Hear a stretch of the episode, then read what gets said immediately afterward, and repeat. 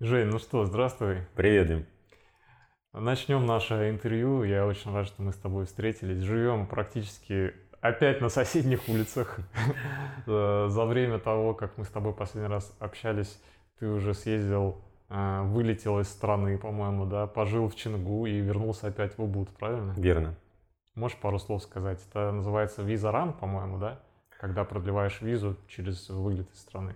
Да, название точно не знаю, но для того, чтобы продлить визу спустя два месяца пребывания на Бали, нужно выехать из страны и вернуться. Это если вот такой э, экономный вариант бюджетной визы берешь. Если берешь на полгода, то никуда не нужно вылетать, просто продлеваешь ее. Угу. Итого сколько ты планируешь пробыть в, э, в Бали? Э, в общей сложности у меня план на 5 месяцев. Вау.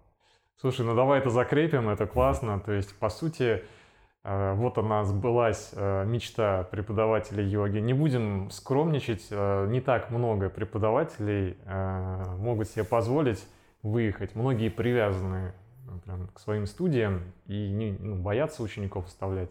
У тебя не было этого страха покинуть учеников питерских, что они там разбегутся, забудут о тебе? Раньше когда-то было, но потом я понял, что если ты человек, который хочет развиваться, тебе нужно все-таки порой снимать якорь и отправляться в какое-то дальнее плавание. А, к тому же а, у меня, в принципе, был уже тестовый вариант. В прошлом году я провел целых два месяца в Египте, адаптировался к тому, что я нахожусь не дома и что мне нужно как-то зарабатывать деньги, мне нужно как-то поддерживать отношения действительно с учениками. Я перешел на онлайн практически полностью. И в этот раз я уже с полным боекомплектом здесь, вся аппаратура, все, что мне необходимо, чувствую себя уверенно, комфортно.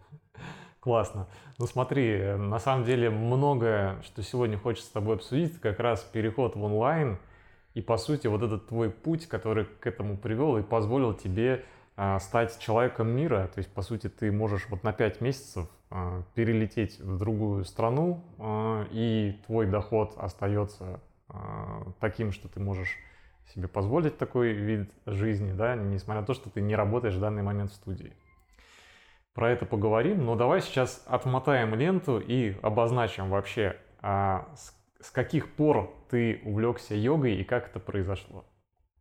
К йоге я пришел не от хорошей жизни, скорее от того, что у меня было полностью безнадежное состояние тела. 25 лет, я весь травмированный, перетравмированный, в состоянии такого внутреннего духовного поиска. Я уже стал вегетарианцем, уже отказался от всех вредных привычек, такой уже полусвятой, можно сказать. И вот такой хороший, спеленький фрукт попал на нужную почву. А, и вот потом этот фрукт начал потихонечку давать сходы. И появилось а, новое древо, вообще смысл моей жизни – самосовершенствование в направлении развития йоги, духовности. А, сперва я, конечно, залечил себя благодаря моим прекрасным учителям, которые дали просто волшебные техники.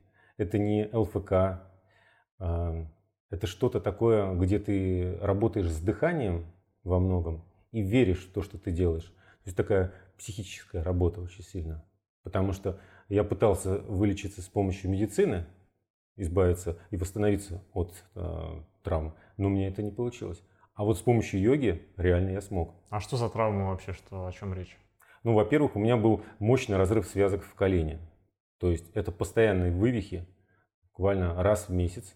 Э, что-то происходило с коленом, и я хромал в течение недели. До того момента, как оно снова как бы начинает зарастать, грубо говоря, и я снова норм, могу нормально ходить. Но колено не сгибалось больше 90 градусов, никаких там лотосов, даже сесть, скрестив ноги, я просто даже не мечтал об этом.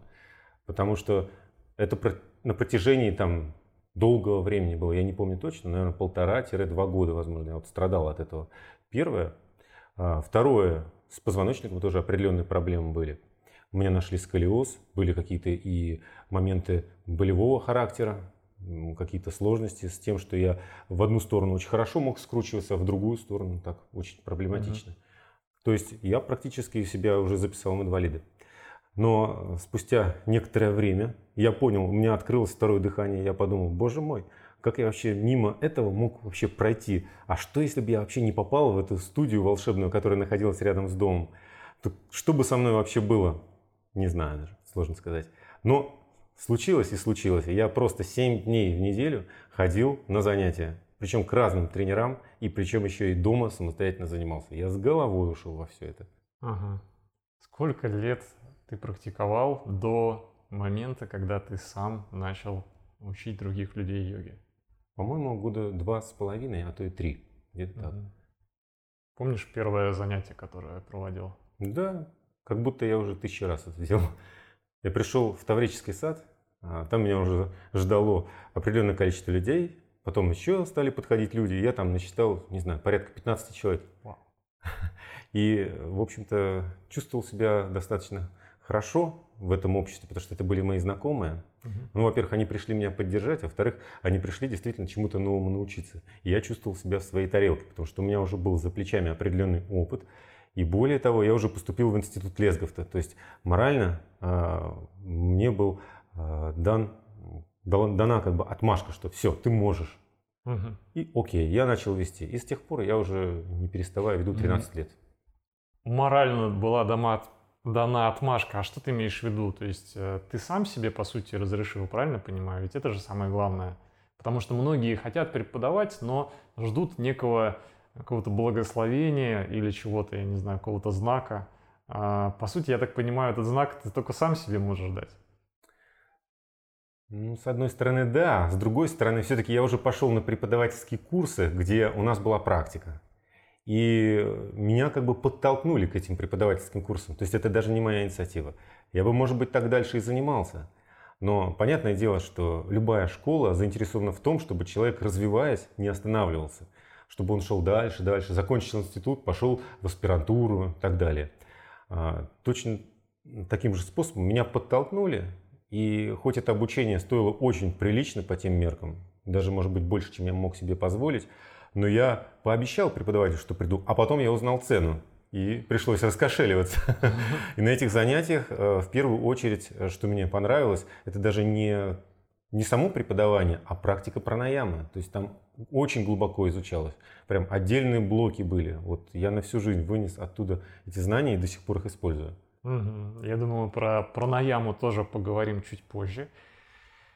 Сейчас, э, возвращаясь к твоему первому занятию, ты сказал, что тебя уже ждали люди в Таврике. Таврик это, на всякий случай поясню, это такой э, очень красивый небольшой парк э, в Петербурге. И там часто вот проводят всякие спортивные активности, по крайней мере сейчас, не знаю, как тогда было, когда ты начинал, это было что-то в диковинку или тогда тоже уже тренировались, сейчас расскажешь тоже. В общем, ты говоришь, тебя уже ждали. Кто эти люди? То есть, по сути, как ты собрал первых людей – на первое занятие. Угу. Ну, два слова по поводу ситуации в Таврике э, в те времена. Сейчас мы приходим в Таврический, сейчас 2023, 2023 год, да, и э, йога настолько распространилась, что ты приходишь летом, выходной день, и видишь, вот люди собрались, вот, вот. Иногда я насчитывал там порядка 20 групп. То есть уже ну, просто практически нет свободных полянок, где бы не занимались люди. А вот в те времена были мы, и была секция по КПР. Мы отзанимались и пошли на КПР, и только мы. Все.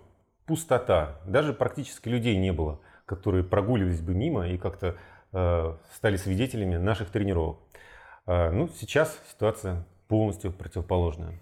Сейчас ты как на арене цирка, вокруг люди, причем эти люди даже подчас присоединяются, это не в диковинку, то есть люди понимают, что, скорее всего, какое-то мероприятие либо со, со свободным входом за донейшн, либо еще что-то, ну, в общем, э, это стало таким вот очень массовым.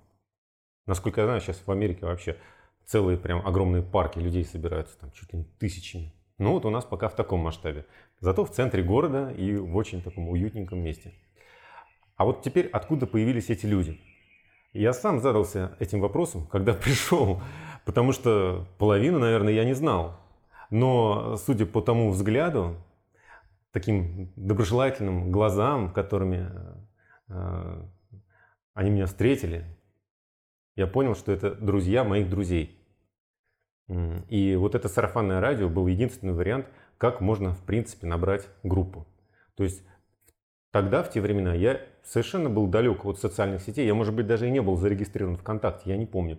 Может быть, из-за этого я и зарегистрировался в ВКонтакте, чтобы просто вести какую-то группу, чтобы ну, была какая-то новостная страничка. А так, по сути, э, не было это еще распространено в таком масштабе, да и конкуренции вообще не пахло. То есть, если есть студия, окей, там есть какие-то именитые преподаватели, к ним все ходят, вот всей толпой. И есть, допустим, люди, вот как я, которые только-только начинают, и им надо просто как-то выкручиваться, не знаю, какие-то новые приемы, методы использовать.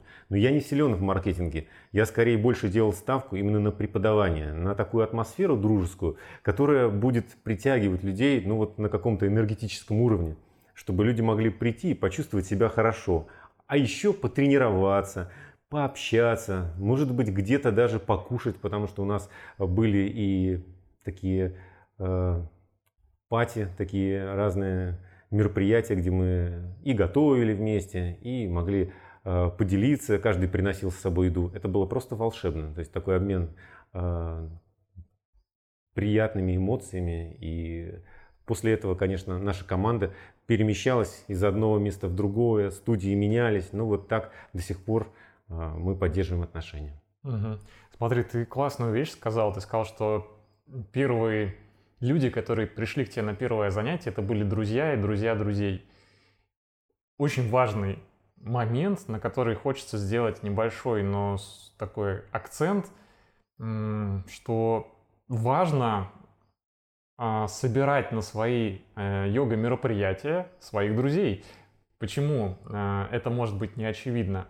Ну вот буквально вчера я общался с начинающими преподавателями йоги, и они, допустим, собирают э, свой первый марафон по йоге онлайн, а кто-то планирует провести первое занятие, только учится на преподавателя. И у них э, есть такое общее мнение, что людей надо откуда-то привлечь. То есть, условно, как-то вести там Reels, какую-то деятельность в Инстаграме и так далее. И что люди как-то привлекутся, придут. А я как раз вот размышлял в сторону того, что первые люди вообще, которые должны к тебе пойти, это твои друзья, это твой сосед, это твой брат, не знаю, и так далее.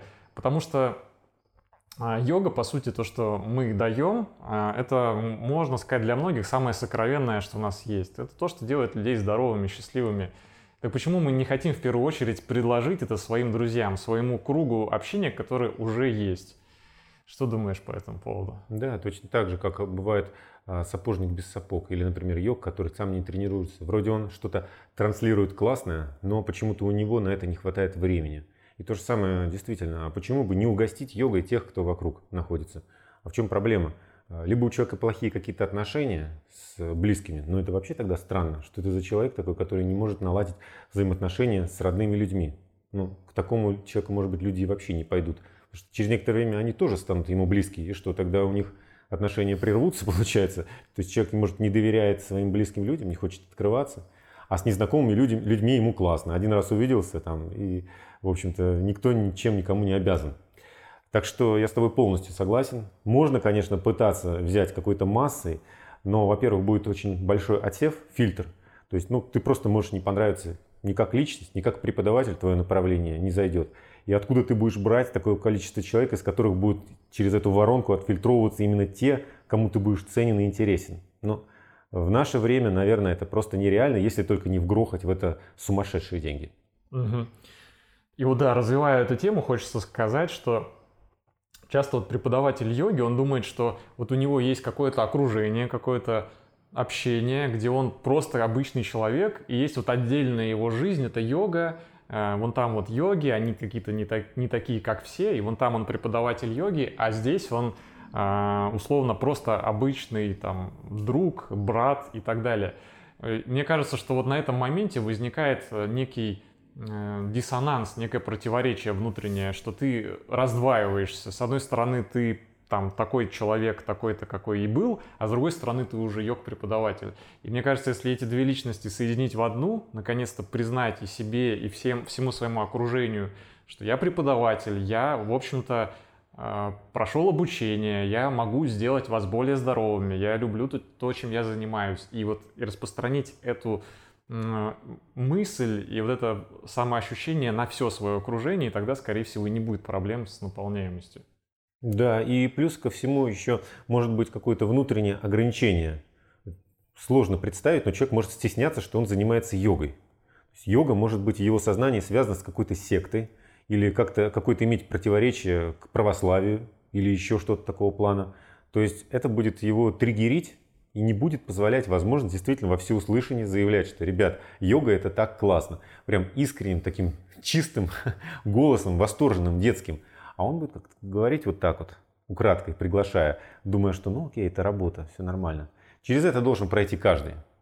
То есть надо все-таки действительно определиться, ты занимаешься йогой или ты занимаешься фитнесом. Ну не нравится йога, ради бога, иди в фитнес. Не будешь никогда стесняться, вон фитнес настолько массовый, даже ну, ни в какое сравнение не идет с йогой. Невозможно сопоставить. Йога это вот, во.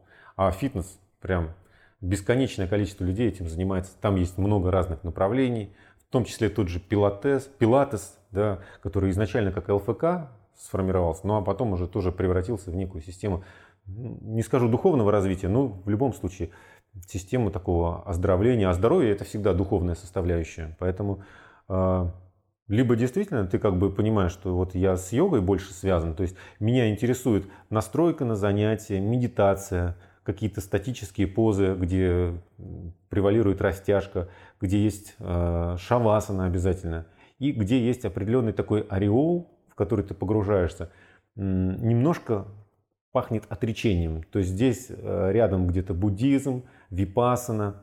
Э, здесь также ты наверняка соприкоснешься с индийской культурой, а она имеет свои оттенки. То есть она, конечно, уже ассимилировалась с нашей культурой, то есть у нас сейчас все это преподают не так, наверное, как в каких-то аутентичных индийских школах, но тем не менее, то есть вот тебе это близко направление на восток или все-таки тянет больше на запад? Угу. Вообще очень классно, что мы с тобой э, пошли в такую тонкую область э, принятия понимания себя, своей миссии как преподавателя йоги, насколько ты внутри целостный. Uh, у меня это произошло, такое полное принятие себя как преподавателя йоги в тот момент, когда я перестал вообще разделять эти там, какие-то разные миры внутри себя создавать. Uh, хотелось тоже, чтобы ты это прокомментировал, а, как это было у меня. То есть, когда я смог, а, условно, я проводил йога-баню, и мне нужно было собрать компанию людей. Я не ждал, пока оно само свалится. Я открыл телефон и смотрю, там мой сосед, с которым мы дружили, там вместе тусовались в молодости. Какое-то время контакт уже был разорван, мы долгое время, годами не общались. Я просто ему звоню, говорю, Стас, поехали в баню. Но она будет необычная, там, без пива, без мяса, с гвоздями, стоянием на гвоздей. Все, короче, я просто позвал его, он поехал. Я позвал там другого, одного из своих одноклассников, которых много лет, которого тоже много лет не видел. Потом я стал звать братьев, я позвал маму, у меня мама была на моей йога-бане. Я к чему веду, что вот это вот э, момент, когда на любое свое мероприятие, онлайн или офлайн и так далее, ты можешь позвать кого угодно из своего окружения, и ты больше там не делишь людей внутри себя, что эти точно там будут, э, меня не поймут, эти меня поймут. И вот когда вот это разделение исчезает, когда ты полностью открыт йоге и хочешь со всеми этим поделиться, при этом оставляешь право за каждым человеком отказаться, если он не хочет. Ну, не хочет, не пойдет. Но при этом ты не обидишься на него, он не обидится на тебя. И вот это вот исчезает внутренняя раздвоенность. Угу. Так оно у тебя? Ну, тоже, да. А, и ты хочешь, чтобы я прокомментировал Да, это? я просто помню, что у тебя, ну, неоднократно на твои выезды, вот брат тоже твой ездил. Да, это потрясающе, конечно. У тебя, ну, принимающее окружение полностью, и ты как-то что-то же очевидно для этого делаешь. Так вот, я чувствую, что в основном йога и преподавание по йоге могут иметь совершенно разные черты. Вот как я уже сказал, что если ты занимаешься йогой, то ты немножко все-таки уходишь в состояние отречения. То есть ты погружаешься в себя. А будучи преподавателем, ты должен соединить вот это погружение с тем, что тебе не просто нужно общаться, а ты должен любить общаться. Если ты не любишь общаться с людьми или не умеешь, или еще что-то, ну, либо пока рано преподавать, либо надо преподавать и параллельно учиться общаться. Вот как ты и сказал, это же просто-напросто коммуникативные навыки. То есть можно вообще выйти на улицу, по сути, случайно познакомиться с человеком и пригласить его на занятие, и он станет там ближайшим учеником. Да и наверняка у нас с тобой было такое неоднократно.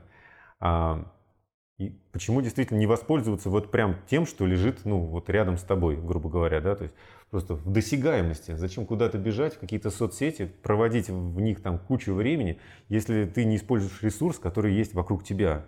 Пожалуйста. Но вот э, я знаю, что многие и с родителями в том числе занимаются. Потрясающе. Казалось бы, люди другого поколения и, может быть, не очень-то понимающие, что тут вообще люди, что тут делать на коврике. Ну нет, вот они приходят поддержать, и они выливаются, Господи, да потом они могут действительно изменить жизнь свою к лучшему благодаря этому, потому что когда тело человеческое стареет, вот в эти моменты как раз и стоит обращаться к йоге с ее таким мягким подходом к телу, с ее дыханием, которое является профилактикой инсультов и так далее. То есть многие-многие болезни просто ну, как бы не проявятся в жизни человека, если он будет вести правильный образ жизни.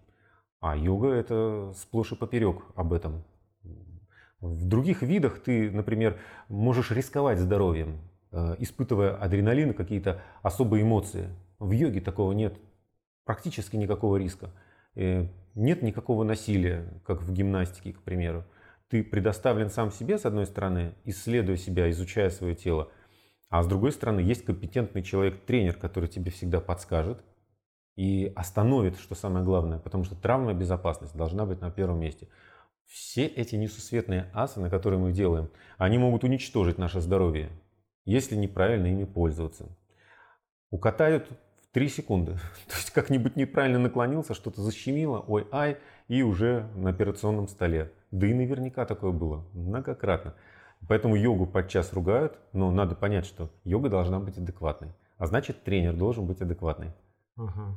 Я вот в этом плане хочу пригласить всех преподавателей йоги, которые нас сейчас слушают или смотрят, подписываться на твой инстаграм, на твои соцсети. Почему? Потому что Женя — это пример как раз человека, который ну, максимально открыт, и вот этот навык общения у тебя развит ну, не знаю, ну, на сто процентов, не побоюсь этого Думаешь? сказать. Да, и по, я поэтому, э, ну, в этом плане вдохновляюсь тобой, учусь у тебя. То есть я во многом, ну, у тебя учусь и технике преподавания, да, то есть я во многом вдохновлен твоей техникой, э, там, потому что я много лет у тебя занимался. А также именно какими-то качествами как преподавателя. Поэтому вдвойне ценно для меня вот это поднять эти темы и проговорить их на видео. Вот, поэтому, ребята, смотрите. Кстати, как раз э, давай тобой закроем этот вопрос. У меня он тоже есть к тебе ты достаточно откровенно ведешь соцсети, э, в том числе не стесняешься раскрывать какие-то вещи, которые часто а, именуются интимными, то есть какие-то личные вещи. Вот, а где тот самый барьер, куда ты уже людей не будешь пускать, он все равно, наверное, существует. Где это, э, та красная линия, когда ты уже не готов э, открываться, потому что ты открываешься довольно глубоко в социальной, вот, э, скажем, деятельности в соцсетях, а, ну и в личном общении, наверное. Конечно, линия это имеет множество оттенков, то есть от какого-то алого или какого-то бледно-красного до там бордового, который действительно не стоит переступать. И бордовый это договоренности с людьми. То есть, например, если моя мама не хочет, чтобы я ее снимал, я о чем-то рассказывал, к примеру, я не буду 100% это делать. Вот такие вещи. Все остальное, в принципе, довольно-таки открыто. То есть, э, если не против люди, то я готов, не знаю, вывернуться наизнанку в каком-то смысле. Потому что я понимаю, если во мне что-то есть такое, что я скрываю от людей, по сути, ну, значит, это надо проработать. И э, моя возможность показать будет говорить о том, что все, я проработал это. Либо я действительно что-то в себе таю. А если я таю, что там происходит, Бог его знает. Может быть, оно там уже гнильцой поросло какой-то плесенью стухло все. То есть я считаю, надо быть настолько открытым, откровенным, честным, вот насколько ты хочешь духовно расти. То есть, ну, практически стать прозрачным в этом плане. То есть освобождаться от какой-то брони внутренней. Это, конечно, не должно переходить в фанатизм, когда человек просто стремится, не знаю, трусы снять и все показать, что у него там есть, ну, ради хайпа. Это немножко другое. Скорее, э, Скорее быть именно таким вот искренним, то есть говорить о том, что я сейчас переживаю, о своих чувствах, ну, желании, не знаю, возможно, тоже эмоциях. Вот недавно тему тоже поднимал про эмоции. Так мне прям вот десятки человек написали, и я с каждым общался, мне было так классно. Угу. Я ощутил, как будто эти люди рядом находятся. И я, конечно, с этой точки зрения считаю, что это единственная ценность соцсетей. Потому что ты там ухлопываешь кучу времени. Если бы не было этого общения, это вообще бездарно прожитое время. Лучше взять, я не знаю, мне кажется, лопату и копать огород, делать что-то полезное, или там метлу и подметать двор, чем просто прорву времени тратить на какой-то маркетинг в соцсетях, чтобы заработать какие-то денежки, да. А вот благодаря общению, тому, что люди что-то увидели, услышали, их это где-то там, оп, подцепило, они что-то написали, Люди порой пишут такие потрясающие вещи. Не то, что о которых я не знал и не мог догадываться, а именно которые вот в жилу заходят. То есть они меня внутри находят отражение, и я просто искренне радуюсь, что я столкнулся с такими людьми.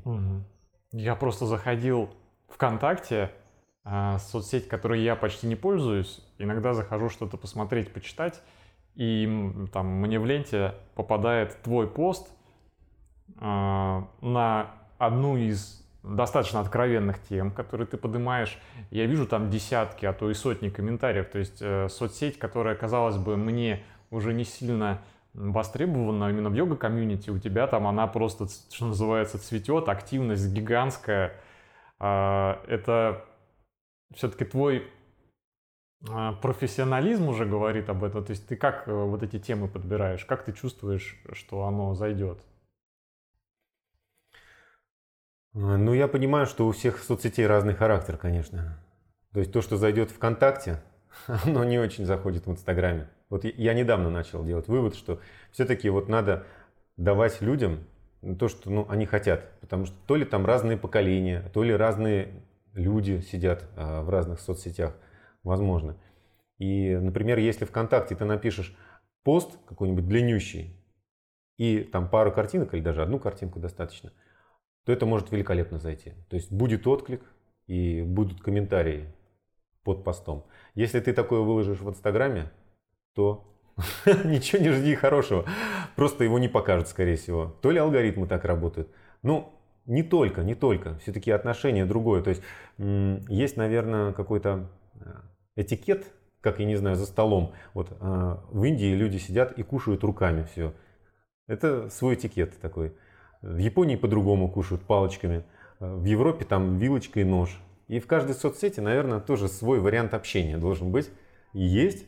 Поэтому а, вот ВКонтакте именно так, да. А, допустим, в Инстаграме по-другому. Кстати, ты один из людей, который, ну, успешно ведет и Инстаграм, и ВКонтакте, и Фейсбук, если не ошибаюсь, у тебя тоже. То есть в Фейсбук я вообще редко захожу.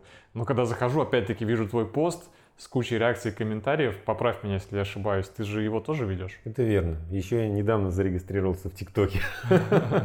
Потому что я понимаю, я делаю короткие ролики, а почему бы их не запулить в ТикТок? Слушай, ну классно. Я просто помню времена, когда я завел Инстаграм, а ты еще не собирался этого делать. Ты как бы так относился к этому всему онлайну, потому что у тебя огромная популярность была в офлайне. Она и сейчас есть, мы про это поговорим, но я понял, вспомню времена, когда к тебе там, не знаю, 30-40 человек приходило просто все битком, и тебе, конечно, вообще было не до этого онлайна. Правильно? Были такие же времена? Ну, были, да. Ну, я, я, с другой стороны, понимаю, что э, сейчас требования к преподавателю подросли, то есть квалификация стала а, такой, что ты должен быть одновременно сам себе продюсер, сам себе а, актер, не знаю, там, режиссер, постановщик, оператор и все остальное. А тогда достаточно было, может быть, обходиться тем, что есть в офлайне. С другой стороны, поскольку я чуть раньше, чем ты начал преподавать, у меня, конечно, больше накопилось людей, знакомых, учеников, и э, я чуть-чуть в этом плане опережал тебя. А сейчас происходит такая ситуация, что каждый сколько вложит в соцсети, столько и получит. И поэтому другого варианта просто не существует. Ну, в общем, ты для меня пример человека, который вот прям с нуля практически начал соцсети и очень успешно и востребованно их ведешь в разные соцсети. Много времени у тебя это занимает? Эм, иногда я вообще а, как-то удаляюсь, абстрагируюсь от этого. И потом немножко себя корю, потому что это моя работа все-таки. Но если я хорошо вкладываюсь, то могу и 3, и 4 часа, и 5 часов. Но если э, есть еще один момент, когда я веду марафон какой-то или курс, то там я вообще с головой ухожу. То есть это может вылиться в то, что у меня идет э, определенное недосыпание, то есть там, до 5 до 4 часов сокращается сон, и для меня, в принципе, это нормально становится. То есть я как бы не страдаю от этого, а просто перехожу в такой режим функционирования. Это может продолжаться там, порядка двух недель. Спокойно я выдерживаю. Потом мне нужно как-то немножко прийти в себя. Я продолжаю вести соцсети, к примеру, но отхожу от какого-то марафона. Ну, соцсети в любом случае надо вести, если что бы ты ни делал сейчас я считаю. Это как зубы почистить. Давай с тобой еще раз зафиксируем. То есть до 5 часов, там, а то и 6 часов в день можно потратить на соцсети, и это не шокирует тебя. Если я нахожусь на Бали, то есть если я снимаю, например, несколько видеороликов в день, если я переписываюсь с людьми, то есть постоянное такое общение, очень серьезная коммуникация, допустим, действительно затронута тема, очень такая остренькая, и люди, людям она актуальна. И, конечно, я с каждым хочу общаться. Потом, допустим, я веду онлайн-тренировку, там тоже отдельно свое общение, отдельный чат в Телеграме, кстати говоря, тоже, который, допустим, там пополняется комментариями, на которые нужно отвечать. Отдельный курс, допустим, вот сейчас у меня по дыханию, там тоже люди спрашивают, и нужна какая-то консультация. Поэтому я как бы вот так расползаюсь в разные стороны. И э, самое основное, допустим, делаю, это, к примеру, занимает 5 часов. Но это огромный вал работы. Это колоссальная работа. Я, ну, мне кажется, ты еще тут поскромничал про 5 часов. Я вижу, как ты общаешься в соцсетях, как ты это качественно делаешь. Очень мало кто это делает, кстати говоря. Э, в этом плане ты большой пример тоже для меня, потому что у меня этой сил не хватает. То есть я гораздо меньше трудоспособностью, чем ты, обладаю как бы субъективно. Вот. И у меня не хватает сил уже качественно вести переписку с теми, кто пишет комментарии. Я обычно отделываюсь чем-то коротким. Я очень благодарен всем людям, которые пишут, но именно вступить в них диалог э, мне бывает тяжеловато. Просто потому, что не хватает силы времени, потому что работы э, очень много. У тебя это как происходит? Вопрос. Это система какая-то у тебя есть там столько-то времени, или ты все это интуитивно как-то в потоке делаешь? Потому что ты успеваешь все, и выкладывать, и общаться, и марафоны там, и еще и несколько соцсетей. Как это происходит? Система или нет? Я хочу начать с того, что, Дим, а, начинает всегда просыпаться ложная скромность. А, я имею в виду, когда вот ты смотришь на коллегу. А, например, я смотрю на тебя, и я могу все то же самое сказать, что и ты сказал что ты так классно общаешься, ты постоянно и привлекаешь людей, и у тебя какой-то коннект, и движухи, ты и марафон устраиваешь, и это, и влечешь людей за собой. Я думаю, боже мой, как он все это успевает.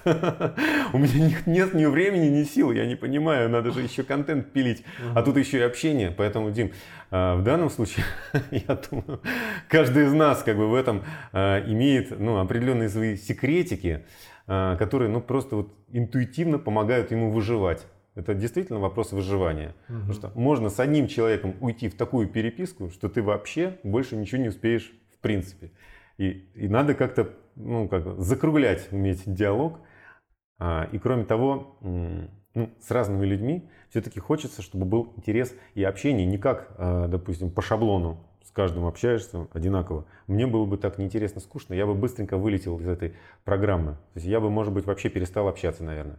Но вот я э, вспоминаю э, человека, допустим, он мне написал, или, может быть, даже вспоминаю переписку, э, о чем мы общались, чтобы ну, перенастроиться, переключить свой мозг. И чем чаще ты это делаешь, общаясь со многими людьми, тем быстрее ты успеваешь переключиться. Даже можно, в принципе, начать диалог, подчеркнув то, что было сделано, скажем так, человеком, а вот как это, или вас задать вопрос. И уже как бы вот ну, будет общение не а, пустое, то есть не так, что как погода, там, как дела, да ничего, uh-huh, нормально. Uh-huh. То есть чтобы такого вообще исключить. Конкретно общаться по теме, по делу, и тогда всегда это будет на острие. А если это будет э, давать некий внутренний энтузиазм и будет как-то вот подхлестывать, как вот я сказал, я просто в восторге порой бываю от вещей, которые люди пишут, я очень ценю, а, тогда э, автоматически ну, это будет в приоритете это будет в приоритете, а остальное ты будешь понимать, а я это делаю, остальное, видеоролики, например, посты какие-то, э, курсы или марафоны для этих людей, а я этих людей очень люблю и ценю. И получается, что ты как бы вот так вот сжимаешь, сжимаешь, сжимаешь, Надо успеть. Завтра уже надо все выложить. Как я не выложу? Я же просто... Фух. Это не фиаско, это, ну, это живые люди, это договоренности, это такие вот лица, которые ну, ждут от тебя что-то. Надо обязательно делать все, чтобы ты смог э, успевать. Хорошо, смотри, ну мы уже поняли, зрители и слушатели, что а, здесь, на Бали, не на а, каникулах мы с тобой находимся. Работы очень много. Сейчас даже вот в воскресенье, да, ты сам сказал мне, что а, в 4 утра у тебя персоналка или около того, да, была. А, работы просто масса. Вот утро, воскресенье, мы с тобой снимаем интервью. А, у меня сегодня еще вебинар э, по Reels. А, у тебя, я уверен, тоже работа. То есть мы ну, фактически 7 дней в неделю работаем. Но да, мы живем в райской жизнью. То есть мы занимаемся любимым делом. А, с какой-то степени это ну, не, не совсем та работа, на которой многие люди работают. То есть мы в этом плане счастливчики. Делаем то, что любим. Онлайн работы очень много. Но давай сейчас мотнем опять э, в Петербург, где долгое время ты сказал, что э, твоя группа занималась с тобой вот в Таврике, потом в разных залах. Э, как правило, это был всякий андерграунд, всякие интересные площадки. Я просто в этот период занимался тоже с тобой под твоим руководством и очень тебе благодарен и очень тепло вспоминаю вот эти тренировки, что мы там только не вытворяли, и выступления были, потом и своя студия у нас – а, и преподавательские курсы, четыре потока. А, огромная такая насыщенная жизнь в Петербурге. А, но в какой-то момент мы менялись.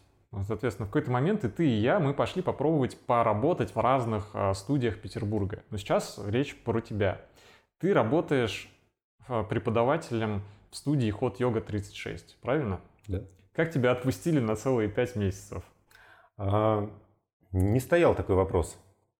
В ход йоги настолько все выстроено слаженно и четко, что преподаватель может в любой момент слинять хоть на несколько лет, а потом вернуться. Я был, честно говоря, потрясен этим, и не только этим. И именно поэтому я там сейчас работаю. Это единственная студия, в которой я работаю.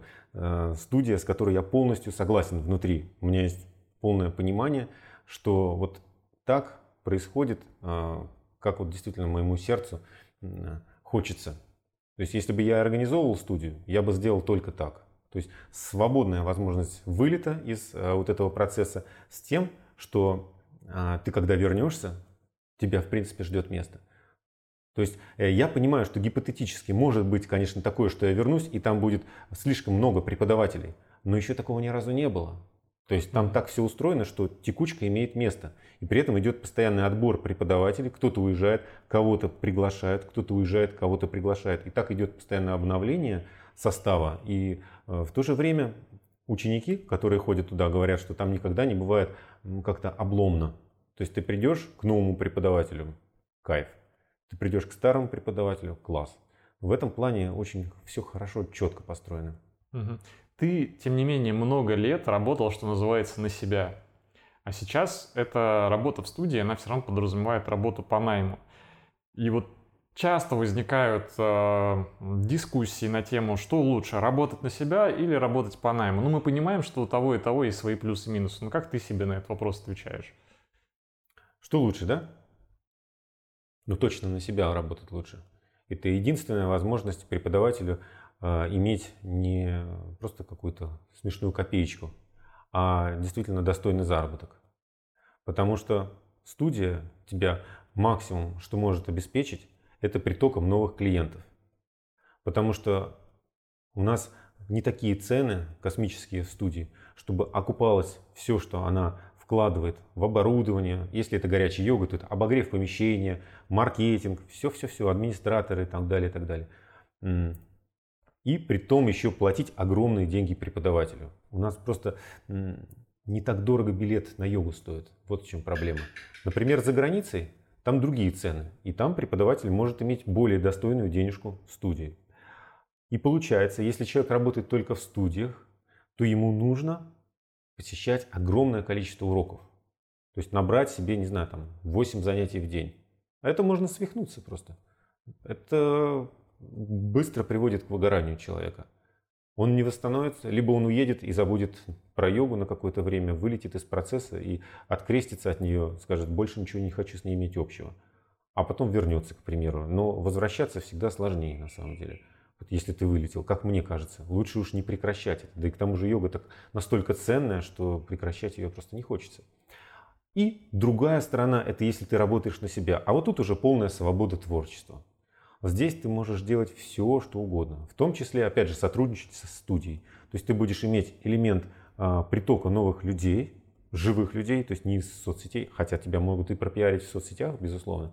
Но так или иначе, ты будешь соприкасаться с новыми людьми, если это хорошая студия.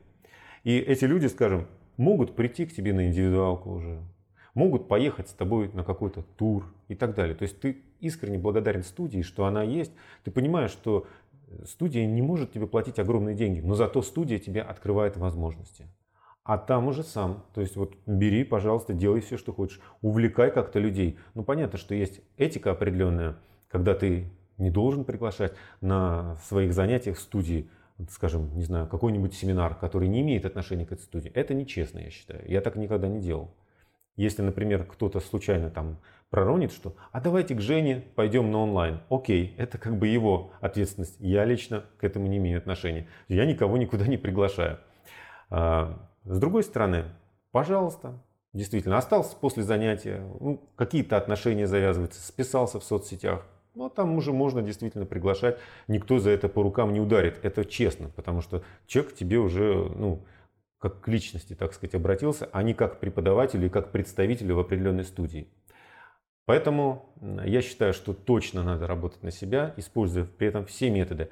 А, а студия это всего лишь инструмент. То есть это вот маленький такой этапчик а, в жизни современного преподавателя по йоге. Сколько дней в неделю ты преподаешь обычно вход йоги 36? Мне достаточно 2-3 раза. Я потихонечку пришел к именно двум, трем тренировкам с 6 из 7. Я начинал э, вот практически каждый день работать в студии, понимая, что мне это настолько нравится, я в таком восторге от всего, что там происходит, что я просто хотел пропитаться этим до глубины своих костей, наверное, как или мозгов. Точно так же, как я начинал заниматься йогой вначале. То есть я ходил просто в захлеб. Но потом я вышел на такой вот уровень 2-3 занятия в неделю. И мне этого хватало. А потом даже, возможно, одно занятие. Точно так же и в горячей йоге. Потихонечку, может быть, и спал такой энтузиазм, вот такая вот новизна, когда хотелось все постичь, как там происходит, с большим количеством людей а, прийти в соприкосновение. И теперь мне достаточно, ну вот сколько я сказал, а, ну, плюс, конечно, какие-то могут быть семинары, например, в горячей йоге, которые, ну, которые не имеют отношения к горячей йоге, потому что там есть еще и отдельный зал, как, скажем, обычный зал комнатной температуры, где ты можешь провести занятия. Или, допустим, тебе, тебя пригласят снять ролик какой-нибудь, который пойдет в соцсети горячей йоги. И получается, ты соприкосна... соприкасаешься чаще, или, допустим, какой-то корпоратив. Но в целом а, я считаю, что иначе у меня просто времени не хватит на личную жизнь, раз, потому что ты все-таки не робот, ты не можешь все время вкалывать, вкалывать и вкалывать. Нужно отдыхать обязательно, восстанавливаться. И, э, как бы сказать, забывать про то, что ты преподаватель по йоге. Все-таки переключать мозги. Ну а также вот личная жизнь, это, конечно, семья. То есть, если семья будет недополучать внимания, все вообще пойдет прахом. Если семья начнет устраивать скандалы, истерики относительно того, что ты что-то, дружок, совсем перерабатываешь, э, будешь чувствовать себя настолько плохо, такие угрызения совести, и ну, просто проходу не дадут. Так что вот... Баланс надо найти между work-life balance. Да, да это как в любой, я думаю, профессии, тут ничего нового. Но у йога это может перерасти в такой жуткий фанатизм, что он утром тренируется на коврике, весь день там где-то что-то преподает, вечером ведет какой-нибудь онлайн и так далее. Ну а где же действительно время-то на себя? Да нет такого времени. Опять приходим к тому, что человек получает перегорание. Или человек получает состояние, когда он уже как белка в колесе, люди смотрят на него и понимают, что он уже весь выжатый как лимон и перестают к нему ходить. Вау, это очень важный момент. То есть э, здесь э, переработки могут сыграть тебе плохую службу в том плане, что ты, может быть, думал, что больше денег же заработаешь, когда возьмешь себе там по 5 персоналок в день, три раза в день в студии, а по факту все выйдет наоборот, потому что люди будут чувствовать, что от тебя взять-то нечего, ты ничего дать не можешь, потому что ты пустой уже, ты все силы отдал. Именно так. Угу. А скажи, пожалуйста, всего сколько ты уже в преподавании? 13 а, лет, по-моему, с небольшим. Ну, около того, да. Это большой срок, то есть, в принципе, люди, которые смотрят, они могут в какой-то степени, я рекомендую это сделать, а, представить себя, да, когда ты, например, молодой преподаватель, там, может быть, 3-5 лет, вот 10-13 лет, скорее всего, и Женя, ты, и многие преподаватели э, с таким схожим стажем, они приходят примерно к тому, что они ведут йогу не так много в студии, да, там 2-3 раза в неделю. А, но у тебя есть еще онлайны. И сколько и того? А, вообще занятия в неделю, да? Да. Ну, в Питере у меня было три онлайна. Здесь я сократил до двух. Плюс индивидуалки. А вот индивидуалок там количество совершенно может быть разным. Угу. А, ну, так если посчитать, допустим, два занятия в студии стабильно, три занятия онлайн стабильно, это уже пять. И остальное там уже плюс-минус. То есть можно прям нагрузиться. Угу. Допустим, кинешь клич в соцсетях. Ребята, у меня есть свободные места, там записывайтесь на индивидуалки. Или, не знаю, звезды так сложились, что несколько человек одновременно к тебе приходят.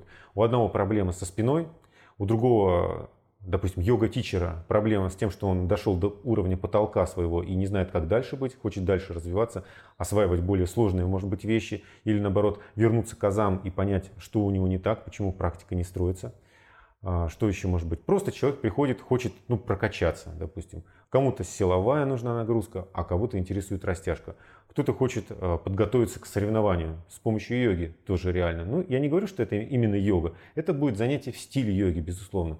Поскольку ну, я уже давно как бы отошел именно вот от традиционного такого подхода, только так, а не иначе. Вот мне нравится эксперимент, мне нравится расширять свои границы познания. А, прошел вот этот вариант, а, понял, что ага, классно, работает. Попробовал еще один вариант, ага, классно, работает. Научился их соединять, такой комбо-сет сделал. Потом попробовал что-то еще, понял, а нет, это, это вообще не сочетается, это из другой оперы. Окей, ну имеешь в виду, что это я могу применить вот в таких случаях, к примеру. Вот с такими проблемами человек пришел. И таким образом ты копишь, копишь, копишь свой опыт. И надо все время еще и возвращаться, поднимать этот опыт. Каким образом? вести конспекты, записывать. Вот я помню, у меня раньше была вот такая прям стопища конспектов. Сейчас я уже так много не пишу, скорее больше в видеоматериалах у меня сохраняются. То есть я себе коллекционирую какие-то упражнения, или же я выкладываю что-то, потом пересматриваю свои записи.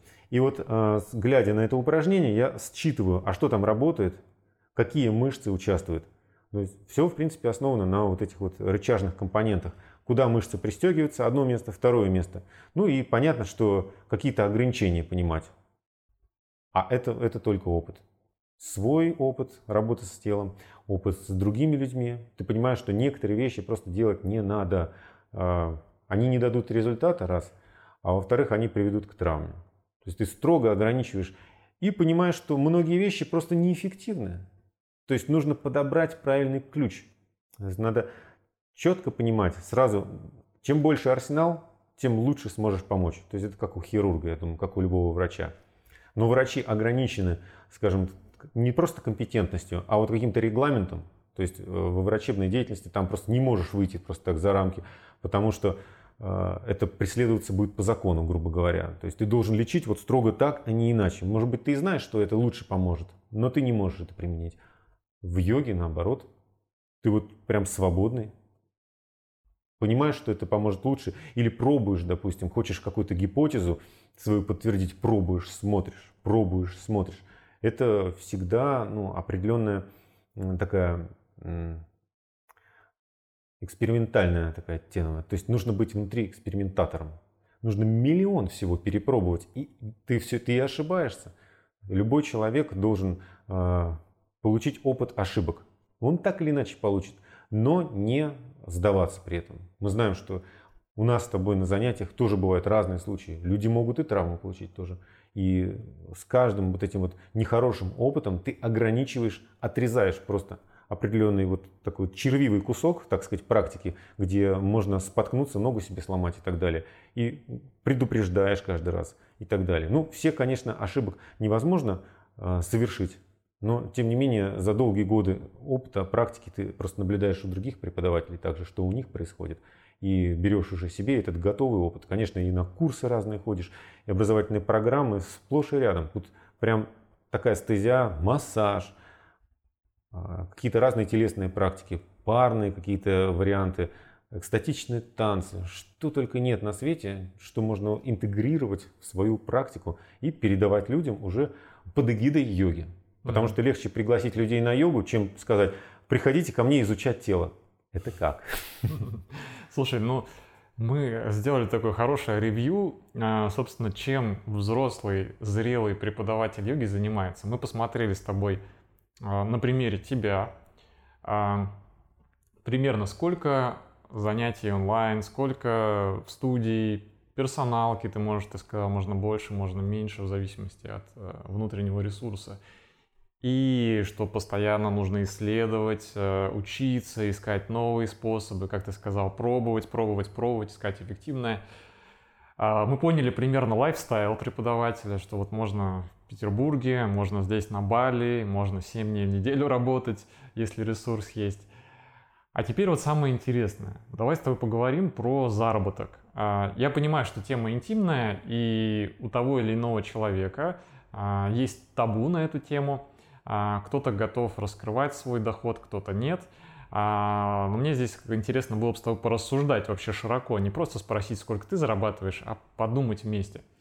А, у меня такая линия рассуждения. Мне кажется, что если преподаватель в йоге преподает уже три года, то это вполне такой уже зрелый преподаватель. То есть это человек, к которому можно идти, не бояться, что он там тебя покалечит. Правильно, как ты думаешь, я рассуждаю? Три года это уже нормальный срок, э, чтобы довериться? Да, смотря еще с какой интенсивностью человек преподавал. То есть он, например, может там попреподавать немножко, потом куда-то уехать, потом снова вернуться, попреподавать, уехать. И, ну, скажем, компетентность будет под вопросом. Если же человек постоянно, на постоянной основе работает, а еще если, конечно, его какая-то школа, а, так сказать, промуштрует все-таки в школах есть определенные и традиции, и правила безопасности. Не так, что человек сам решает, что можно, а что нельзя. Ну, это такой ценз определенный. Потому что человек проходит через определенный этап обучения, а, его там где-то даже ругают и так далее. Он все-таки дисциплинированным преподавателем становится и следует правилам определенным. А, и таким образом человек уже действительно становится специалистом, Три года, мне кажется, это неплохой срок. Вполне угу. неплохой. Ну, если возьмем э, такой среднего преподавателя, три года, который вот хорошо и постоянно вел, и какие-то курсы проходил параллельно, ну, не сидел на месте, оттачивал свое мастерство. Э, я хочу просто сравнить карьеру преподавателя йоги, если можно так сказать, профессиональный путь, с некоторыми другими профессиями. Например, я существенную часть жизни посвятил IT.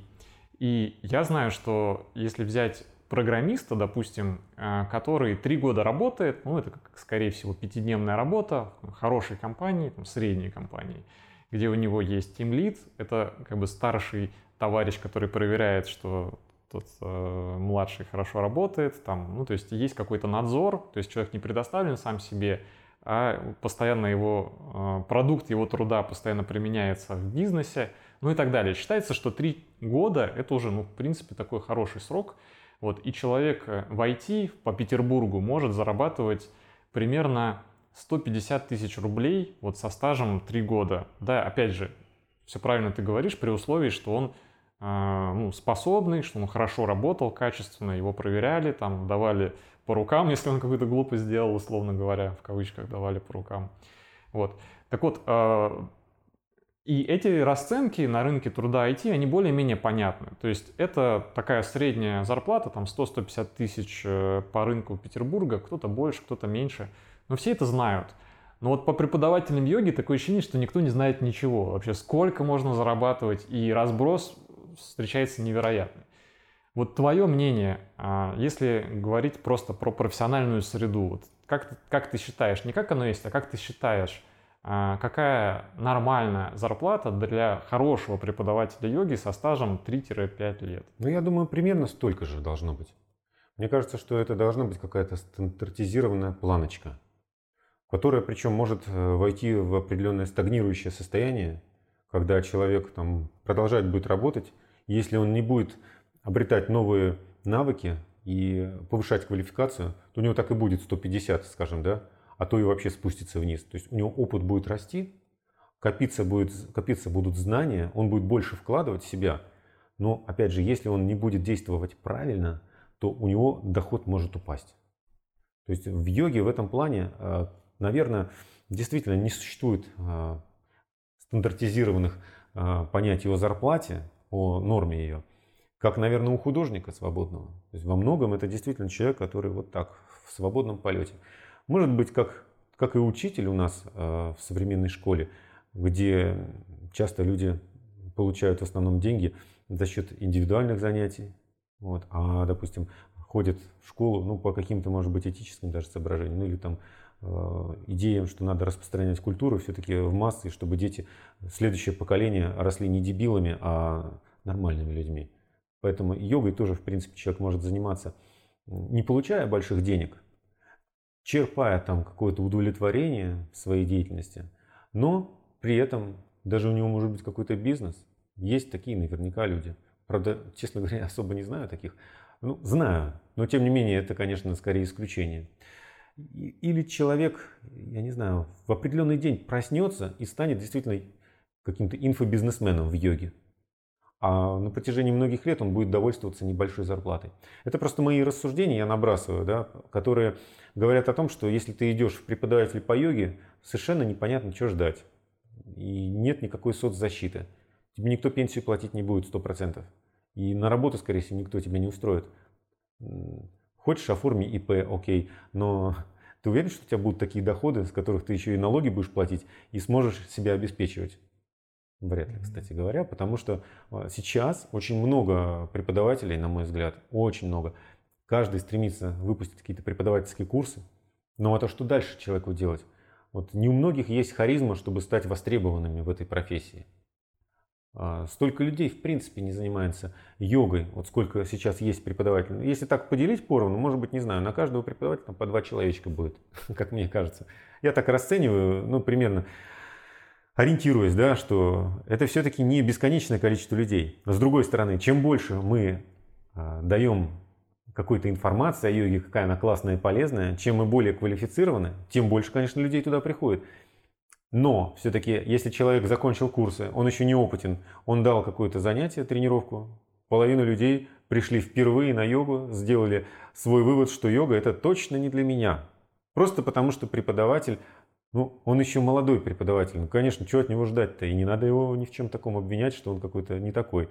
Он делает все, что может. Причем, может быть, даже делает лучше, чем он мог бы. То есть он сверхусилия какие-то прилагает. И вообще он был отличником на э, преподавательских курсах. Но при этом вот такой, такой результат. Это нормально. Потому он один, его никто не подстрахует. То есть нет такого, что там рядом старший товарищ и скажет, Вообще никто не увидит, не узнает. Обратную связь от учеников он тем более не получит, потому что они пришли просто кайфануть, там, позаниматься, порастягиваться. Ведь йога это не спорт.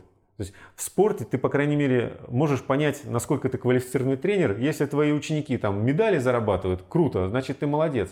А в йоге никаких медалей нет, ничего нет по сути.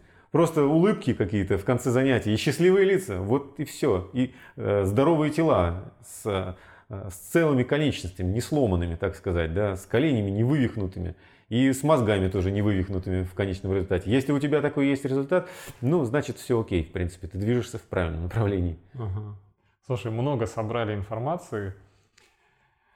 Ох, непросто, это действительно непросто. По поводу социальной защиты преподавателя. Знаешь, у меня мечта есть, я про это говорил в своем подкасте, что хочется, чтобы в какой-то степени пришла какая-то стандартизация и в том числе соцзащита для преподавателей йоги, чтобы в том числе и какая-то пенсия и так далее, и так далее, и так далее.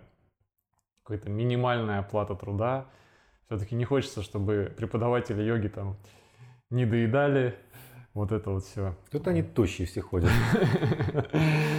Ну вот, Смотри, ну, мы с тобой сошлись в том, что 150 тысяч рублей для такого преподавателя э, это нормальная зарплата. Наверное, к чему стоит стремиться. Я вот про это, потому что некоторые преподаватели, они находятся как бы в информационном вакууме, и они не знают, к чему стремиться. Они вроде бы и, не спросишь ведь у других, а сколько ты зарабатываешь, чтобы хотя бы сравнить. Вот условно, работаешь в своей студии, получаешь там 30 тысяч рублей, примеры из реальной жизни в Петербурге, да, ну как на эти деньги жить, не совсем понятно. То есть если у тебя нету какого-то жилья, или кто-то тебя обеспечивает, там муж, или я не знаю, или какой-то другой бизнес, как ты сказал, как сводить концы с концами, не совсем понятно. То есть можно сделать на этом этапе нам с тобой вывод, что стоит стремиться все-таки к зарплате там 100-150 тысяч для Петербурга. Скорее всего, в Москве эта цифра будет больше. А, у меня есть а, знакомые, кто переехал из Петербурга в Москву и сильно поднял свой заработок. То есть тут надо понимать, что в столице расценки дорогие, Москва один из самых дорогих городов. Вот поэтому, ну, смотрите, если, ребята, вы живете в более маленьких городах, понятно, что у вас будет поменьше, но пропорцию можете примерно сами прикидывать. Вот, Женя, а что касается преподавателей, которые уже в йоге 10 лет и больше, да, то есть, например, такие, как мы с тобой – а как ты думаешь, здесь э, к какой планке стоит стремиться? А сколько вообще можно заработать, не упахиваясь совсем? Ну, скажем так, работая так, успевая восстановиться, но при этом э, достаточно интенсивно работая. Сколько можно ожидать э, от йоги заработка? Ну, можно вообще стать успешным преподавателем. То есть еще не йога-магнатом, не таким вот э, перлом которых единицы на всем йоговском пространстве России и вообще мира, но миллион вполне. То есть работать э, с, во-первых, большими чеками, когда ты продаешь э, курсы, э, туры, еще какие-то мероприятия выездные, которые дорого стоят, и там, где ну, ты, в общем-то, за аренду отдаешь не так много. Но здесь надо рассчитывать, конечно, потому что порой это все может не окупаться или окупается настолько едва-едва, что ты думаешь, а зачем я вообще занимаюсь этим, столько усилий вкладываешь и так далее. Угу. Ну, к тому же, либо ты делаешь все сам, это одно, но опять же, можно, можно переработать и выгореть. Либо ты делишься с поварами и так далее. Вот, э, ребят, интересно, что мы с Димой очень часто делаем все сами. Не потому, что мы такие жадные, а потому, что мы такие умеющие ребята, которые могут и приготовить, то есть реально мы как сами, как повара, выступаем на ретритах. И причем понятно, что все сразу хотят помочь. И у нас получается такая вот душевная компания, которая не просто потренировались, все там разошлись, или погуляли, потом потренировались, помедитировали, потренировались, а мы еще и пошли все приготовили себе еду. И, кстати, все просто в восторге от того, что мы готовим, потому что опыт огромный. Мы с Димой и на курсах учились, и на фестивалях. Вот я вспоминаю, как однажды, немножко отойду от темы, если не возражаешь, Однажды мне дали такое поручение на одном йоговском фестивале. Пожалуйста, вот те команда, вам нужно приготовить на 500 человек десерт. На 500 человек. И у меня такого опыта не было, но я уже, допустим, много-много готовил, я знаю рецептуры и так далее. Вот такие чаны, да, и все делаем на дровах. Потом всем понравилось, говорят, ну слушай, давай ты еще у нас. Я говорю, нет уж, нет уж, я по йоге больше. И в любом случае у тебя появляется вот ну, такая возможность закрыть какие-то э, сферы самим собой. И таким образом ты, естественно, будешь больше денег аккумулировать, и твой доход будет расти. Вот с этой точки зрения можно подойти, да? А, с другой стороны, можно масштабировать больше. Но это скорее, скорее речь идет об онлайне. Потому что, э, допустим, какой-то ретрит – это ретрит. А все-таки фестиваль, я не знаю, там, там невозможно, невозможно, так сказать, самому все сделать. Там все-таки надо команду, команду, команду объединять. Если у человека такие организаторские способности, то есть можно ведь дойти до своего уровня, что вот, а дальше я просто не могу. То есть э, мне нужно организовывать людей и уже скорее даже не самому что-то делать, а вставать вообще во главе. Может быть, даже и не вести самому тренировки, а организовывать других преподавателей. Ну, это другой уровень, опять же. Это вот мы берем совершенно другую планку. Там и доходы будут другие, безусловно. А, и есть еще возможность а, поднимать чек на индивидуалки. То есть, а, опять же, повышая свою компетенцию, обучаясь и давая людям то, что им надо. Ну, кстати, вот у меня некоторые знакомые за границей даже специально обучаются, приезжают и прям вот хлоп, сразу у них ценник совсем другой на индивидуальное занятие. Может быть, он и не будет суперспециалистом, но, по крайней мере, у него уже будет подтверждение, что он специалист. А здесь, например, человек сам искал, сам копал, сам что-то э, экспериментировал и так далее. Может быть, не хуже специалистом, но чек у него будет ниже. Очень интересно.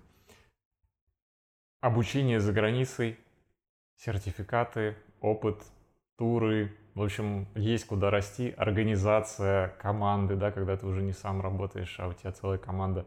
То есть зафиксируем, что миллион рублей в месяц можно зарабатывать, будучи продвинутым преподавателем со стажем больше 10 лет. Так что, ребята, давайте двигаться, развиваться, в общем, следите за деятельностью Жени, вдохновляйтесь, э, обязательно подписывайтесь на соцсети, на мои тоже подкасты, пишите свои классные вопросы. Ну и завершающий блок, Жень, а, у меня есть несколько вопросов. По возможности коротко, а, по существу, это заключающий блок. А твой переход в онлайн на Boosty, почему ты именно эту платформу выбрал и нравится она тебе или нет? Во-первых, потому что ты мне посоветовал. Я уже просто беру готовый опыт, так как самому вот искать, что-то там опробовать, потеряешь время. Надо просто довериться. А я тебе полностью доверяю. Если ты мне скажешь, например, Женя, вот этот микрофон самый лучший, я просто не буду заморачиваться, куплю этот микрофон. И э, исходя из этого, я перешел на Бусти с таких вот разрозненных роликов, которые где-то на Ютубе появлялись, где-то еще, э, на платформу, где четко все строго есть. Э, с описанием, допустим, с комментариями, которые не исчезают. И с подпиской на месяц. То есть человеку не надо заморачиваться. Заплатил и все. Занимайся с удовольствием. Тут же ты получаешь доступ к Zoom, допустим, есть в записях тренировки, а есть в Zoom, то есть онлайн и офлайн. Отлично. А, тут же ты можешь курс тоже туда э, заправить. Или марафон. Тоже человек оплачивает, очень легко, естественно. Не нужно там каких-то телефонов, карточек и так далее. Здесь все честно. Ну, кроме того, есть возможность вернуть деньги, насколько я знаю, да, на бусте. То есть во всех отношениях люди, как бы, получается, защищены. Угу. То есть настоящая покупка. Ага, классно. А сколько у тебя сейчас человек там? 35. Очень круто, прям мощный результат. А, приложим тоже ссылочку на твой клуб. Ребята, переходите, смотрите. Если же вы сами захотите открыть свой клуб, то смотрите, ссылочку тоже приложу на видеоурок по поводу того, как запустить свой клуб по йоге. А дальше вопрос. А твои три совета тем, кто только начинает заниматься йогой. Только-только начинает? Только начинает. Еще, может, первый раз даже не ходил. Вот это романтика. Пробовать разные вещи. Пробовать разные стили разных преподавателей. Первое. Угу. Еще два. Второе – это заниматься самостоятельно. Пробовать через, скажем так, через недельки три как начал ходить регулярно, а может быть через месяц даже. Прям попробовать сделать, не знаю, какую-нибудь пятиминуточку, опять же, в онлайне, по памяти, не знаю. Потому что есть все-таки то, что ты ходишь к учителю, есть то, что ты сам пробуешь. То есть надо как-то взрослеть, и а, чтобы крылья оперились, и чтобы можно было как-то немножко попробовать повзлетать. То есть не выпасть из гнезда, потому что я не рекомендую через неделю пробовать. Я сам пробовал через две недели позаниматься. Э, ну, блиц, конечно, но я все-таки расскажу свою историю, если не возражаешь чтобы просто было показательно. Вот я тренировался каждый день, как я сказал. Ходил на уроки, мне все получалось. Занятия были где-то сложные, где-то простые. Но дальше я уехал в горы. Не помню, на месяц что ли. И я подумал, ну, я вообще молодец, у меня все классно. Я возьму себе две книжечки. Тогда не было смартфонов, не было ничего такого, почему можно вот так вот заниматься, глядя на преподавателя. Я возьму две книжечки, и у меня там был поход, и я буду тренироваться. Все вначале шло как по маслу. Я там прочитал аннотации к этим книжечкам, позы красивые, все. Как только я начал пытаться их выполнить, господи, я подумал, это что за уровень безумный какой-то. Это кем надо быть, гимнастом, циркачом, чтобы все это делать вообще. А там была книжка Сидерского, а, одна из первых, третья, а, не, не третье открытие силы, третье открытие силы, это художественное, а там у него йога восьми кругов была. И там он давал такие те позы, которые сейчас, наверное, вообще никто не дает. Какие-то вообще безумные. Я не говорю про травму безопасности. Просто нет такой растяжки, чтобы делать это обычному человеку. Я, конечно, ну, не то чтобы разочаровался, но понял, что это бессмысленно абсолютно. Заниматься по книжке, вот. Ну, Зато сейчас есть онлайн, есть YouTube, есть Boosty, есть разные варианты, когда вот преподаватель тебе разжует, все объяснит. Так что самому заниматься это два. И третье, а, знакомиться с людьми или приводить друзей. То есть не оставаться одному, чтобы все-таки было прикольно как-то обменяться, обсудить практику. Может быть, с преподавателем, если нет совсем друзей и знакомых, преподаватель часто говорит, есть вопросы, оставайтесь. Все игнорируют, идут в раздевалку. А что, останься, пообщайся. Преподавателю тоже будет э, лестно в каком-то смысле, что его знание востребовано. Угу, здорово. Продолжаем Блиц. Три твоих совета начинающему преподавателю йоги. Первое – поставить цели. Что он в принципе хочет. Вообще взять какую-то табличку э, и по всем параметрам все заполнить. То есть начиная от финансового достатка, заканчивая количеством учеников. Вообще вот определить свой кругозор. И э, также вести какое-то второе. Вести э, бухгалтерию. То есть сколько он получает, а также сколько он тратит в принципе понять, это вообще окупается.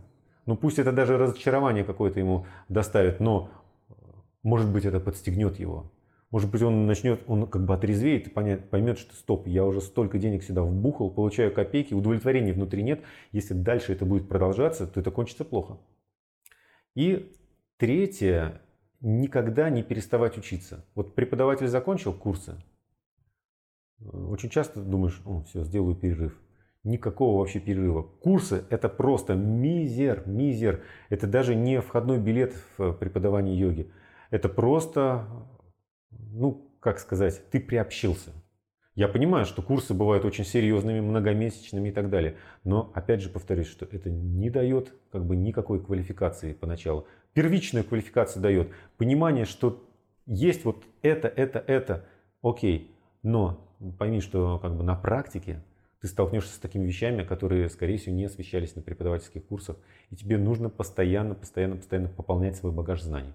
Угу. Ну и дополнительно, потому что это все применимо будет и для продолжающего преподавателя, но тем не менее, преподаватель, скажем, 5-10 лет уже в теме, забуксовал, развития нет, есть какое-то разочарование, может даже, а может быть даже и падение дохода, дополнительно для такого человека, что можно обозначить? Ну, если это а, будет не в период пандемии, когда вообще никуда нельзя выехать, я рекомендую съездить, попутешествовать с йогой именно, в рамках йоги. То есть для кого-то это йога-тур, возможно. Ну, например, ты организовываешь йога-тур, и ты остался еще, там, не знаю, на 10 дней или на 2 недели. Ну, позволь себе такое, сделай вот такой вот роскошный ход. Поживи в гостинице, э, или поработай на какую-нибудь студию, попробуй устроиться. Очень часто можно списаться в имейле и устроиться на работу. То есть расширить вообще рамки познания. Потому что ты в своем городе, допустим, ладно, Питер, Москва, большие города, там, Краснодар, но в маленьком городе ты даже можешь не представлять, что вообще бывает в жизни, в йоге. То есть у тебя настолько вот так вот увеличится кругозор, ты вернешься в свой город или в свою студию, или к своим ученикам, если сам преподаешь, независимо ни от кого. И ты просто им дашь такое вообще, что люди просто вот так выйдут с огромными глазами подумают, да, вот это было круто. И, конечно, такие вернутся домой и скажут, блин, сегодня я такое испытал, пошли со мной на йогу. Сарафанное радио тогда сработает, и человек начнет масштабироваться. Так, это было первое, да, у нас? Ага. Я, я, конечно, немножко... Не совсем блиц. Не совсем блиц. Ну, второе, опять же, надо снова вернуться к бухгалтерии. То есть человек, который уже долго работает, все-таки должен понимать, что э, ему надо прошибать свой потолок. От этого все только выигрывают. Потому что, опять же, человек будет нести э, йогу в народ. От этого все его коллеги выигрывают. Потому что у него есть определенный круг знакомых, которых он автоматически тоже обеспечит работу. А работает, да? Потому что он будет популяризировать йогу, вот как мы с тобой, например. Мы обмениваемся аудиторией и так далее. То есть чем больше э, вот такого роста, тем лучше. Ну, я подчеркну, что это именно э, как бы понимание, сколько мне надо и сколько я получаю. Вот это. Может быть, кому-то нужна копеечка, а все остальное он будет тратить, делать бесплатно. Круто. Но если, опять же, у человека есть неудовлетворенность, он не может себе позволить даже, не знаю, бэушную аппаратуру купить для того, чтобы записывать подкасты, ну тут надо просто разбираться с этим. То есть, не знаю, к психологу даже сходить, э, в группу поддержки. В общем, э, работать над этим, потому что ты уже квалифицированный специалист, ты уже э, крутой специалист. Тебе, может быть, даже учиться надо не методикам, а тебе нужно как бы быть удовлетворенным. Угу. Иначе ты просто разочаруешься рано или поздно, опять же. Ты просто разочаруешь окружающих. Ты будешь разочарован, ты будешь ходить как нищеброд. Люди будут ходить на тебя смотреть, это не круто, да, и ты сам понимаешь, что что-то это не круто. И в конце концов все шатка давалка и угу. нафиг такое надо, короче говоря. Угу. И третий ну, момент. В принципе, третий это и был психолог и психологическая группа очень классно. Ну, ну давай. Я бы сказал еще третье. Ага. Третье это понять, все-таки ты хочешь э, работать в студии и где-то как-то, допустим, на себя, индивидуалочки онлайн, или ты хочешь открывать студию. Это такой момент. Ретрит-центр. Вот что-то такое, к чему ты будешь прям прикован в свое детище, куда ты будешь прям полноценно вкладываться, и это определенно даст просто невероятные плоды. То есть такие фантастические вещи будут происходить. К тебе будут люди э, приезжать, допустим, другие преподаватели, которые будут проводить у тебя там семинары какие-то, если у тебя классное помещение. Ну а надо делать классное. Сейчас уже никого не удивишь а, просто каким-то сараем или, не знаю, офисным помещением для йоги. Ну, надо делать прям круто. Вот на Бали здесь люди заморочились и сделали такие атмосферные а, залы, что туда заходишь и сразу такой, вау. Такого у нас нет, к сожалению, пока. Вот, ну, то есть надо решить, как бы, хочешь в этом направлении двигаться, окей, все, ты там уже становишься действительно супер профессионалом, там уже нанимаешь команду и так далее, и так далее либо просто действительно оставаться в конве своей работы. Ну и опять же, масштаб должен быть какой-то. Либо это, допустим, какие-то качественные занятия, качественные курсы, ты там еще больше погружаешься. То есть вот такая вот раздвилка. Студия – это одно. Другое дело, ты автор и ты преподаватель. Тут, может быть, тут можно разойтись. Но открыв студию, это не значит, что надо завязывать с преподаванием. Можешь себе взять несколько уроков. Но, скорее всего, ты уже будешь мало что уступать, мало что успевать преподавать, индивидуалки придется сократить и так далее. Но зато чек наверняка вырастет. Потому что и там, и там есть свои преимущества. Угу. Слушай, ну, тема просто бесконечная. На один подкаст не влезть никак. Огромное количество нюансов. Спасибо, что помог раскрыть многие из них. А, спасибо тебе. Дим, то, спасибо огромное. Вопросы просто отличные. Ты подготовился очень хорошо. Спасибо. Ну и напоследок я хочу сказать, что вот мы с Женей уже много-много лет знакомы. Я уж не знаю сколько, 10 лет точно. И делаем классные, интересные продукты вместе, самые разные. И онлайн, и офлайн. В ближайшее время у нас планируется совместный ретрит. Обычно мы делаем как минимум два ретрита вместе в году. А сейчас это будет в Тверской области, мы поедем из Петербурга, компании классной. Э, это будет незабываемое приключение, и сама поездка, и ретрит на майские праздники. Поэтому, друзья, если вы планируете, как провести майские праздники, то это будет классный выбор. Тем более у вас откроется возможность э, тесного общения с Женей, со мной. Мы там выкладываемся на все сто, просто в вашем распоряжении целых три дня. Мы поэтому вас приглашаем. В любом случае, если вы преподаватель... Э, или четыре. Или четыре. Четыре, ребята, по-моему. Да? Это вот, Три кстати, ночи и четыре дня. Да, то есть это вот тот редкий ретрит, когда ты не просто приехал на выходные, а у тебя еще один день в запасе. Угу. То есть это и баня, и разные-разные-разные э, семинары. То есть у нас будет такая яркая программа, э, ну, которую просто невозможно вообразить. То есть люди уезжают вообще такими окрыленными, какими они никогда в жизни себя и не знали. А еще один момент, что там лучшая кухня вообще на свете. То есть там ребята, которые готовят сумасшедшие блюда. Сметана из кешью. Когда-нибудь пробовали такое? Какие-то там супер котлеточки, какой-нибудь бестроганов веганский. Боже мой. uh Вот я там ел, честно говоря, и просто был в экстазе. То есть это то место, куда мы едем покушать в том числе. То есть мы не сами готовим, а там реально ребята очень круто готовят. Очень круто. И майские праздники в прошлом году а, мы уже загорали в это время, то есть мы выходили там, такая площадочка, солнце светило, мы там загорали, лежали, отдыхали после практик, после еды. А, незабываемая атмосфера и одно из главных событий в году, безусловно. То есть воспоминания потом, конечно, на весь год. Повторюсь, можно ехать, а, в том числе, если вы преподаватель йоги.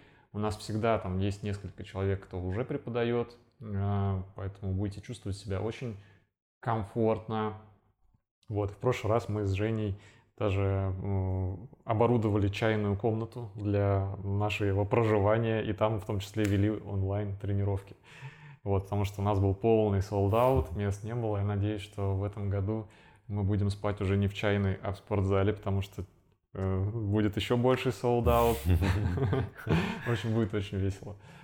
А ссылочку на ретрит тоже обязательно приложу в комментарии к видео, потому что если вы даже смотрите позже это интервью, вы наверняка увидите очередной наш ретрит. Повторюсь, мы с Женей регулярно уже много лет их устраиваем, и дай бог еще э, столько же будем устраивать. Ну, короче, ребят, если вы не хотите поехать с вот этими двумя красавчиками на ретрит, что вы вообще делаете в йоге? Э, да, и вы насладитесь нашим искрометным чувством юмора. Все, всем спасибо и до встречи. Счастливо.